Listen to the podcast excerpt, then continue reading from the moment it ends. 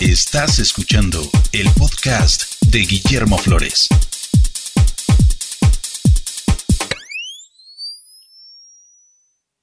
Hola, ¿qué tal? ¿Cómo están todos? Bienvenidos al capítulo 227 de este taller en línea sobre fotografía digital.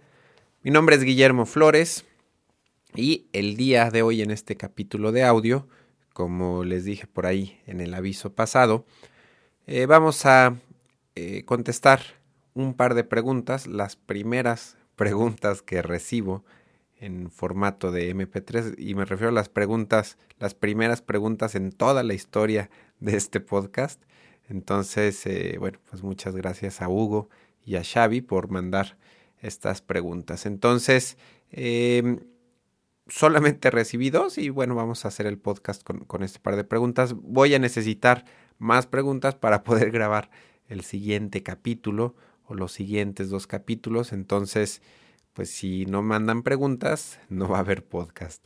Entonces, por favor, eh, pues graben, pueden grabar eh, audio en su computadora, pueden grabar audio en su teléfono celular tal vez, eh, y mandármelo por correo electrónico a info.memoflores.com, de preferencia comprimido en formato MP3.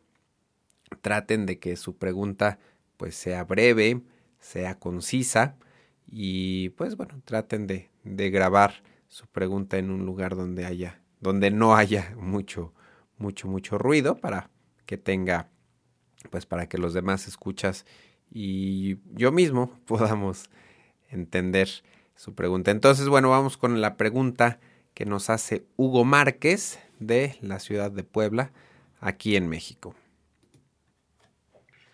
¿Qué tal Memo? Te habla Hugo Márquez de la ciudad de Puebla, Puebla. Y prácticamente mi pregunta sería, ¿qué recomiendas tú para unos fotógrafos que estamos iniciando como kit de iluminación para fotografía de retrato, así como para tener algo de inicio y con bajo presupuesto, obviamente. Necesitamos como algún tipo de flash en especial o algún tipo de iluminación o kit de iluminación. Me gustaría que nos comentaras qué nos recomiendas para iniciar. Yo tengo una Canon XSI y bueno, pues algún tipo de kit económico, ¿verdad? Para iniciar. Saludos y y saludos a todos los del podcast y me parece excelente podcast, de verdad. Lo hemos visto varias personas y nos ha ayudado a no simplemente aprender, sino también a desarrollar ideas para nuestro trabajo y nos ha fomentado pues el que podamos abrir otros tipos de campo y pues, ingresos prácticamente. Saludos a todos los que escuchan el podcast y bueno, pues estamos a tus órdenes. Gracias. Bueno, pues gracias Hugo por enviar la primera pregunta en formato de audio en la historia de este podcast. Entonces, bueno, contestando eh, la pregunta, eh, definitivamente la unidad que más recomiendo y por mucho es, sería la unidad Alien Beast de 1600 watts.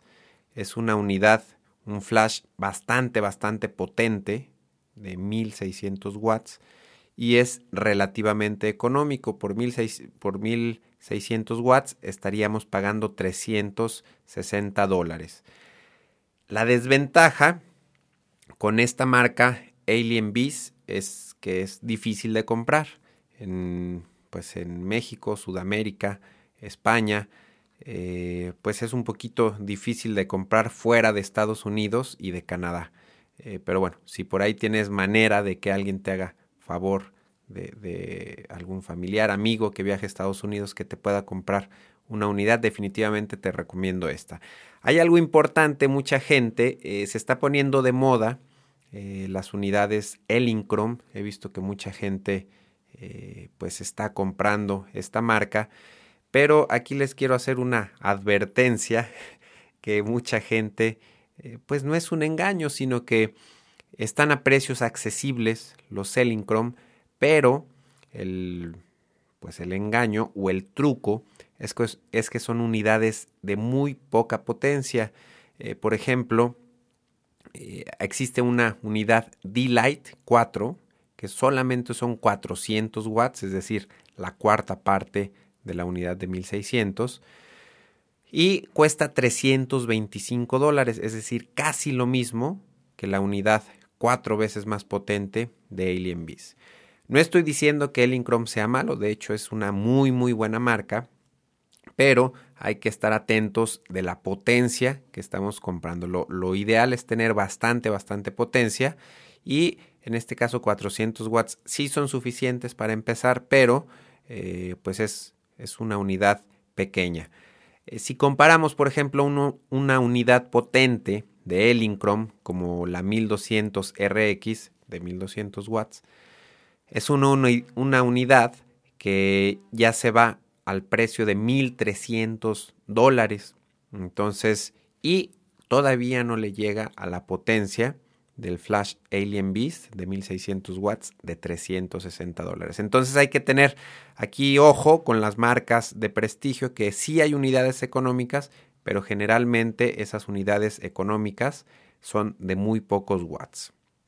Por otro lado, eh, también tienes la opción de trabajar no con monoblocks o, luces, flashes potentes que se conectan a la corriente. También puedes trabajar con flashes pequeños. Eh, yo no lo recomiendo tanto porque aunque sí tienen la ventaja de que son de pilas, de baterías AA normalmente, eh, la potencia de estos flashes es muy muy poca va desde los 80 watts hasta las, los 150, 180, quizás lo más, los más potentes sean de solamente 200 watts. Eh, de hecho, no está muy claro especificado en watts la, potencia de estos flashes. Normalmente lo hacen en número de guía, que el número de guía no es, no es, aún, no es una unidad bien estandarizada. Entonces, bueno, es, a veces difícil saber la potencia realmente que tienen estos flashes. Pero, por ejemplo, el 580EX de Canon, para Canon, es un flash, yo calculo que deben ser unos 180 o 200 watts de potencia. Y el precio, pues, es bastante elevado, 445 dólares. Eh, me refiero a elevado para una unidad de tan poca potencia, ¿no? Sí tiene mucha ventaja de que tiene bastantes funciones electrónicas, bastantes funciones que son muy compatibles con las cámaras Canon. Y no estoy hablando de Canon específicamente, cada marca tiene sus flashes dedicados, sus, los, famosos Speedlight o, que también podemos usar flashes externos de diferentes marcas. Por ejemplo, otra opción sería utilizar un flash Sigma, Metz, eh, Sunpack o por ejemplo un Bower, que, es una marca eh, pues nueva, que yo por ahí tengo un lente de la marca Bower que me ha funcionado bastante bien. un flash compacto de esta marca, como el SFD 728C, cuesta 50 dólares. Es un flash pequeñito que yo calculo debe tener unos 80 o 100 watts de potencia. Entonces, pues bueno, puedes trabajar también con este tipo de flashes compactos. Eh, sobre todo son muy portátiles para trabajar en exteriores, para hacer las iluminaciones que están ahorita muy de moda del famoso estilo Strobist. Pero bueno, en lo particular no me gusta iluminar con estos flashes pequeños por la poca potencia que tienen. Te recomiendo mil veces eh, que, inviertas en una unidad de más de 1000 watts, una unidad potente como el Alien Beast 1600 que te estoy recomendando. Ahora, ¿qué necesitas aparte del flash? Yo te recomendaría una sombrilla traslúcida, una sombrilla que deje pasar la luz a través de y que, pues se suavice. Y una sombrilla traslúcida la puedes conseguir eh, por 20, 30 dólares. Y es eh, bueno, obviamente necesitarías un, tripié para montar tu unidad o tu flash. El cable de corriente, pues bueno, viene incluido. Viene incluido un cable sincro para que dispares el flash desde tu cámara. Tendrías que comprar para la XSI que mencionas, tendrías que comprar una zapata. Una zapata es bastante económica, estamos hablando de 3, 5 dólares quizá. Y eh, yo te recomendaría también eh, que no invirtieras en baterías o en, o en eh, destelladores inalámbricos. Empieza con el cable sincro y empieza con un cable de corriente conectando tu unidad a, la luz. aunque estés en exteriores, pues bueno, comprar una extensión larga, que bueno, puede ser bastante económica, y empieza así. este consejo va para todos los que todavía no tienen unidades de flash empiecen con un solo flash. Un solo flash es más que suficiente para hacer eh, maravillas con la luz. Pueden rebotarla en paredes o pueden comprar telas. Eh, en fin, pueden manipular de muchísimas maneras la luz. Pueden hacer iluminaciones bastante, bastante interesantes con una sola unidad. Muchas personas se van con la finta o se van con la, con la idea de que comprar un kit los, va a hacer tomar buenas fotografías, eh, pero el meter dos, tres o cuatro luces, cuando no saben utilizar ni siquiera una, pues puede ser bastante complicado. Entonces yo, yo te recomendaría, Hugo, y les recomendaría a todos los que están pensando en comprar equipo de iluminación, o incluso si ya tienen dos o tres unidades, que se olviden de todas sus unidades, que dejen, que trabajen solo, solamente con una unidad la más potente que tengan, y empiecen a sacarle provecho, empiecen a, a, rebotar, a eh, transformar la luz de todas las maneras posibles que se imaginen eh, y van a ver que van a aprender muchísimo, van a aprender bastante sobre iluminación y los efectos que causa el rebotar la luz en diferentes superficies. Entonces, pues bueno, esta fue la respuesta para Hugo. Y vamos ahora a escuchar otra pregunta que nos manda por ahí Xavi López. Él es de, Barcelona. Y esta fue la, segunda pregunta que, recibimos para contestar en este podcast. Hola a todos. Mi pregunta va relacionada sobre cómo diseñar eh, páginas web para poder realizar las presentaciones de tus trabajos y, poder compartirla y que establezcan opiniones y cuelguen fotos y todos estos apartados. He probado, por ejemplo, de realizar páginas web mediante WordPress, pero veo que hay muchas eh, limitaciones en cuanto es a la hora de, poder editar las etiquetas que aparecen y sustituirlas por las etiquetas que te interesan. Después, para poder crear esos sistemas de estadísticas de los, de los que te visitan, de, del control de los usuarios, desde eh, de toda esta gestión de, información. No sé bien si, si ya hay algunas plantillas realizadas a tal efecto o hay que añadir plugins o está realizado pues prácticamente casi todo en programación y solo eh, se utiliza las plantillas en casos muy puntuales. Explicar un poco el entorno de, cómo diseñar bien un sitio web, si hay que omitir en la mayoría de ocasiones el WordPress y se necesita saber mucho programación para poderlo realizar o bien eh, con el WordPress hay sistemas para realmente modificar toda la página entera en lugar de, bueno que te queden eh, residuos de las páginas que, ya vienen publicadas. O bien además si existen en WordPress toda una serie de plugins para todo este control y entonces pues que me recomendaran qué plugins se pueden utilizar eh, para realizar todo este tipo de controles, igual pues que, que Memo en, la página. Bueno, pues eso es todo. Eh, espero que también a los demás pues les pueda servir si se deciden a tener eh, su propia página para que puedan ser visitadas y hasta pronto.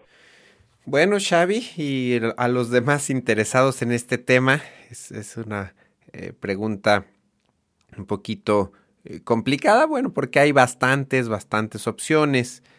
Eh, primero que nada, bueno, hay que mencionar eh, los servicios eh, gratuitos o el servicio gratuito que ofrece Flickr, por ejemplo, o DeviantArt, son lugares eh, que, bueno, si estamos empezando a tomar fotografías, pues son lugares gratuitos que funcionan bastante bien para empezar a mostrar, a compartir nuestras fotografías con, pues, con más personas. la desventaja de estos sitios es que tienen pues el, nombre, flickr.com, diagonal, y ya nosotros escogemos eh, nuestro nombre, pero tienen siempre los mismos fondos, siempre el mismo tema para todos los usuarios y obviamente no podemos poner el logotipo de, pues de nuestra fotografía o, nuestro nombre. Entonces, bueno, es eh, funcional, pero bastante, bastante limitado por ser gratuito. Eh, otra recomendación sería, eh, aquí habría que invertirle un poquito ya de dinero, que también me parece, eh, Xavi, que tú ya tienes servicio de hospedaje y un dominio, dominio propio, me parece que, que compraste con DreamHost, si no me equivoco. Entonces, bueno, si por ahí algunos de ustedes tienen un dominio propio y tienen contratado un, servicio de hospedaje para almacenar todas sus fotografías y videos, eh, pues bueno, es, bueno, no tan sencillo, pero es práctico poder tener, administrar todas sus fotografías, pero se requiere un poquito de conocimientos o un poquito de gusto por la programación. En este caso, eh, mencionas la plataforma WordPress, eh, que es un sistema de blog que yo utilizo para la página del podcast, para mi blog, para varias situaciones lo utilizo, lo recomiendo bastante, es, gratuito y se actualiza pues periódicamente. Es, es, bastante, bastante completo. Y yo, por ejemplo, lo utilizo, esta plataforma WordPress combinada con un plugin bastante bueno que se llama Next Gen Gallery. Es una, pues una manera de mostrar fotografías. Eh, subimos, obviamente hacemos la selección de las fotografías, las dejamos ya al tamaño que las queremos subir. Eh, utilizando este plugin se suben, se almacenan en nuestro servicio de hospedaje y bueno, los, se crea una entrada en el blog y los usuarios pues bueno, cómodamente eh, pueden ver las fotografías. Mencionas que, que, encuentras limitaciones en cuanto a las etiquetas que, puedes asignar a las fotografías. Eh, no sé si te estás refiriendo a las palabras clave, pero bueno, al usar este eh, plugin Next Gen Gallery, tienes bastantes opciones de poner etiquetas y palabras clave a la fotografía, incluso si lo haces desde el mismo Lightroom o desde el mismo eh, Photoshop. La descripción y las palabras claves se quedan en la fotografía y a la hora que subes tus imágenes, eh, pues es puede aparecer automáticamente esta información.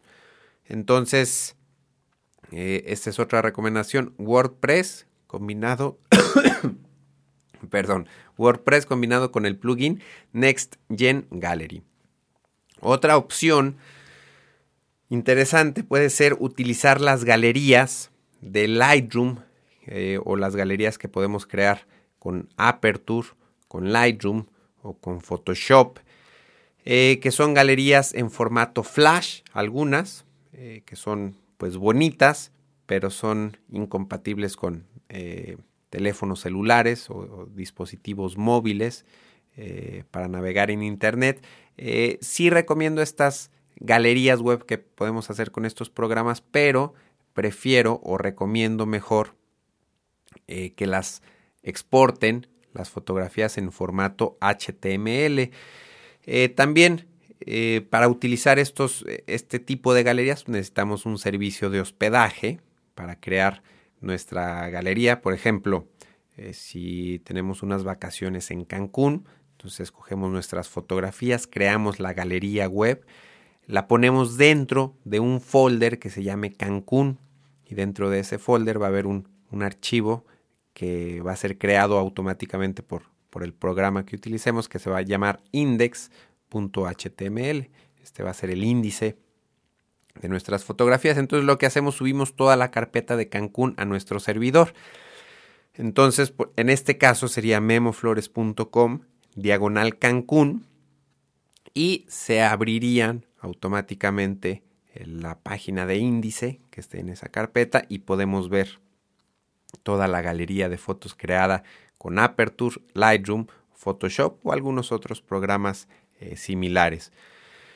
Eh, ahora, teniendo esa galería necesitaríamos un índice para decirle a la gente que en la dirección memoflores.com diagonal Cancún se encuentran esas fotografías. Entonces aquí yo recomendaría eh, una de dos, o programar un índice en lenguaje HTML que puede ser pues un poco complicado, o algo más sencillo puede ser utilizar una página tipo Blogger o, incluso el mismo WordPress eh, para cada que subamos una galería, pues crear una entrada de WordPress que diga eh, Cancún, fotografías tomadas durante las vacaciones, bla, bla, bla. Hacer clic para hacer clic aquí para ver las fotografías. Y ese clic, ese enlace que nos lleve a memoflores.com diagonal Cancún, por ejemplo, ¿no? Entonces, esta sería otra opción manejando hospedaje y dominio propio. Otra opción, esta es solamente para los, los usuarios de Mac, eh, que me parece pues bastante estético eh, bastante bonito y fácil de utilizar el sistema eh, de MobileMe. Es, es un servicio que, ofrece Apple para los usuarios de, Mac. Que podemos crear galerías web con, fotografías y con videos pues de manera muy fácil utilizando iPhoto, que es una aplicación gratuita, o utilizando Aperture, por ejemplo. Entonces subimos estas fotografías a, a MobileMe. Y bueno, eh, la dirección es un poquito larga, eh, no se puede ahí personalizar muy bien el, dominio, no podemos utilizar un dominio propio como memoflores.com. Eh, pero bueno, son, son galerías que se ven bastante bien y aparte son bastante funcionales con cualquier navegador, bastante funcionales con cualquier, sobre todo con el iPod o con el iPhone o con el iPad se ven bastante bien, se formatean automáticamente estas galerías para, para que se vean, para que luzcan bien en cualquier navegador cualquier dispositivo. Eh, es un servicio eh, fácil de utilizar, pero eh, tiene un costo, me parece que son 99 dólares al año. yo lo tengo, vale la pena, sí, sí lo recomiendo, pero la desventaja es que no tenemos tanto el control sobre el dominio, sobre la dirección o el, pues sí, la dirección en donde se van a alojar las fotografías. Finalmente, eh, hay tres servicios que me han llamado eh, mucho la atención, eh, que, que, pueden funcionar bastante bien para presentar nuestras fotografías de una manera que luzcan pues bastante profesionales, de una manera que yo creo que es lo más fácil de utilizar. Los servicios, les digo, son tres. Uno es SmokeMog, smokemog.com. Otro es Squarespace, squarespace.com. Y otro es LiveBooks, livebooks.com. Voy a eh, por ahí dejar los enlaces en la entrada del capítulo de hoy, por si mi inglés no es muy bueno o si no le entienden. Entonces, estos tres servicios, digo, son muy diferentes. Eh, los tres tienen un costo, eh, pero tenemos la ventaja de personalizarlos, ponerle el título de, pues nuestro nombre o el nombre de nuestra empresa eh, y de manera muy fácil pues hacemos carpetas, subcarpetas, galerías, álbumes, subimos fotos, de hecho podemos subir las fotos en tamaño grande y estas plataformas automáticamente, dependiendo el dispositivo en el que se estén viendo las fotografías, ya sea una computadora, una pantalla grande, una laptop, un teléfono celular, un iPad, un iPod, eh, automáticamente se formatean las fotos o se cargan en versión pequeñita para si, si estamos conectándonos a través de un teléfono celular, pues que no sea tan lenta la, descarga de las fotografías. Entonces, eh, muchos tienen transiciones interesantes, eh, menús, se pueden personalizar, fondos, colores, temas. Entonces son, eh, pues hay bastantes servicios más. Digo, ahorita los que me acuerdo, los que puedo recomendar son estos tres, SmogMog, Squarespace y Livebooks. Entonces, pues esta es otra opción y les digo que es lo más fácil porque, bueno, de alguna manera pagamos, leemos las instrucciones de, de cómo subir las fotografías y una vez eh, subidas las fotografías en, las carpetas adecuadas, pues el programa, la página en sí, se encarga de dar el formato adecuado a, nuestras fotografías y no tenemos que eh, preocuparnos por estar actualizando la versión de WordPress, no tenemos que estar preocupándonos por eh, actualizar el plugin. Eh, y con estos tres servicios podemos utilizar un dominio propio, es decir, memoflores.com podría estar utilizando algún servicio de, de estas personas para, para, poder actualizar o subir constantemente fotografías para tener nuestro portafolio actualizado. Entonces, pues bueno, estas serían mis recomendaciones para diseñar un sitio web o para compartir las fotografías eh, pues con, con, otras personas. Entonces, eh, esto fue todo por hoy. Les recuerdo que ya no tengo preguntas para contestar en el siguiente podcast. Entonces, si no, si no hay preguntas, pues no, no va a haber podcast. Entonces, mándenme por ahí, por favor. Eh, pues no son tantas las que necesitamos en esta ocasión fueron temas complejos, fue un poco extenso el podcast, pero si por ahí recibimos preguntas más eh, pequeñas, más concretas, más fáciles de responder, pues por ahí eh, podemos a lo mejor meter tres, cuatro, cinco preguntas en un solo capítulo. Entonces, pues mándenme a info.memoflores.com. Entonces, pues yo me despido. Eh, muchas gracias por escucharme y nos vemos la próxima. Bye.